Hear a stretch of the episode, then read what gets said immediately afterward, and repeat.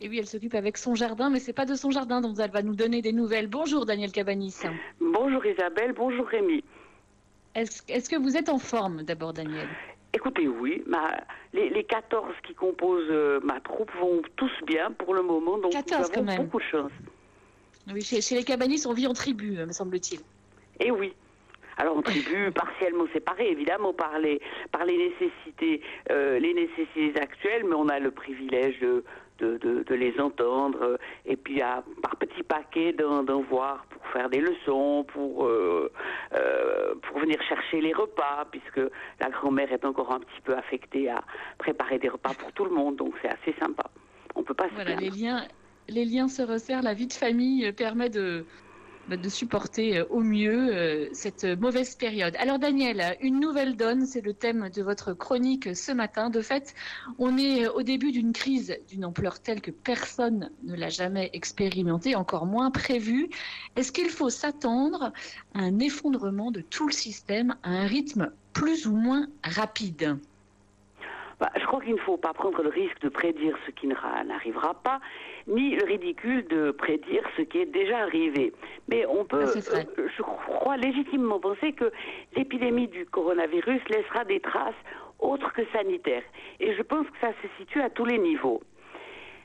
Le principe de précaution a désormais une toute autre résonance. Il est souvent tourné en dérision comme excessif, que l'on songe aux critiques encourues en son temps par Mme Bachelot et, ses millions de vaccins et de masques. Sacrée revanche pour elle, hein et oui, oui, oui.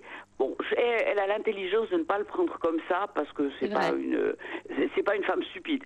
À moins qu'on ne juge inadéquat, voire insuffisant, c'est la chanson des critiques qui ne s'étaient jamais posé la question à laquelle ils ont naturellement la réponse. Et il est une question de survie pour soi et pour les autres. Et de cela, certains se moquent quand il s'agit des autres, mais ils sont plus rarement la même indifférence pour eux et ceux qui leur sont chers. Même les pires égoïstes sont exceptionnellement des absolus solitaires. L'interdépendance vitale devient une réalité et a un impact sur nos comportements. Euh, d'autre part, notre horizon matériel s'est réduit euh, énormément pour certains, confinés dans un espace exigu qu'ils partagent, moins pour d'autres qui peuvent respecter les normes légales dans un environnement plus ouvert. Vous parliez de votre jardin, moi j'ai aussi la chance d'avoir le mien. Parfois c'est même juste un balcon.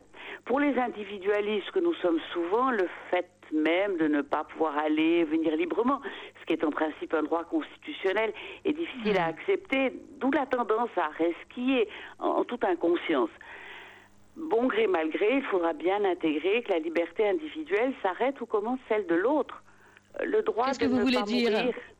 Et eh oui, le droit de ne pas mourir contre la liberté de mouvement, c'est ça le deal. Bien entendu, ça n'est pas le droit pour l'État de faire n'importe quoi. Les décisions doivent être justifiées, prises selon une procédure protectrice des droits humains. Pour un bon moment, il n'y a pas de risque de pénurie, sauf si les comportements d'égoïsme individuels désorganisent les accès aux marchandises la semaine dernière, comme le week-end qui l'a précédé, ont, été l'occasion de comportements grotesques et, peu glorieux. On s'est battu, semble-t-il. Bah, on s'est battu, semble-t-il, dans les supermarchés pour ah, des pâtes, du riz, du sucre ou du papier, toilette. toilette. Et eh oui, euh, triste triomphe de la rapacité la plus irrationnelle. C'est d'autant plus sot que, globalement, la pénurie artificiellement créée dans les rayons va se révéler génératrice de gaspillage. En effet, on achète ce qu'on ne consommera jamais ou des denrées à plus faible durée de conservation que le temps nécessaire à l'épuisement du stock. Donc on jettera. Il faudra que cela nous plaise ou non, apprendre à gérer collectivement sur le long terme, ce qui signifie organiser la consommation non pas en fonction de caprices de consommateurs gâtés, ce qu'on a été largement jusqu'à maintenant, mais en fonction des ressources dans une perspective et j'insiste là-dessus, de répartition équitable. Alors, hmm. la question qui se pose, c'est est-ce qu'on peut envisager une redéfinition des rapports entre les producteurs, les distributeurs et les consommateurs? Ne soyons pas naïfs, ce n'est pas au nom de subis de bons sentiments, mais parce que ce sera le seul moyen de permettre à tous de s'en sortir. Ça signifie la maîtrise des circuits, donc l'avantage va à ceux qui sont courts, eh par opposition au procédé de délocalisation motivé par le seul appât du gain, euh, réclamé d'ailleurs par le seul secteur financier. Les acteurs de chaque étape seront par conséquent presque mécaniquement rémunérés plus équitablement. Il Ça veut dire qu'il y a du bon. Il y a du bon, pardonnez-moi, à attendre de cette crise. Alors, bon, tout dépend de ce qu'elle va durer et de son coût humain. Mais on peut espérer une, remise en cause de mode de fonctionnement qui était devenu euh, totalement fou, totalement irrationnel. Il ne s'agit nullement de fantasmer sur un quelconque monde de bisounours, mais sur une nouvelle efficacité qui reposerait sur des paramètres redéfinis autour d'une plus grande efficacité. Cela suppose euh, revenir à des habitudes fortement ancrées dans notre inconscient, notamment euh, celle du toujours plus, qui pourrait devenir le toujours mieux. Dans cette perspective, on renonce au tout jetable, sauf lorsque les avantages l'emportent largement sur les inconvénients. Euh, je pense les, les couches pour les bébés ou les mouchoirs en papier. On répartit plutôt que, répare pardon plutôt que de jeter, avec une interdiction réellement appliquée de l'obsolescence programmée. On gère vraiment les déchets en les limitant en amont, en les triant ou en les recyclant. Tout cela est simple, il suffit juste de le vouloir et qu'au lieu de ne voir que son nombril, envisager le monde dans une perspective collective.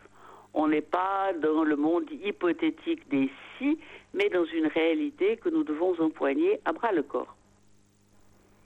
Eh bien, merci beaucoup, euh, Daniel Cabanis, pour cette euh, chronique politique. La crise va engendrer un monde nouveau. Voilà ce qu'on peut euh, retenir. En attendant, le droit de ne pas mourir contre la liberté de mouvement, c'est ça le deal que vous nous rappelez ce matin. Un grand merci. À la semaine prochaine, toujours en forme, en chef de tribu. Daniel Cabanis, merci à vous. Merci. Bonne semaine à tous nos auditeurs aussi et à vous en particulier.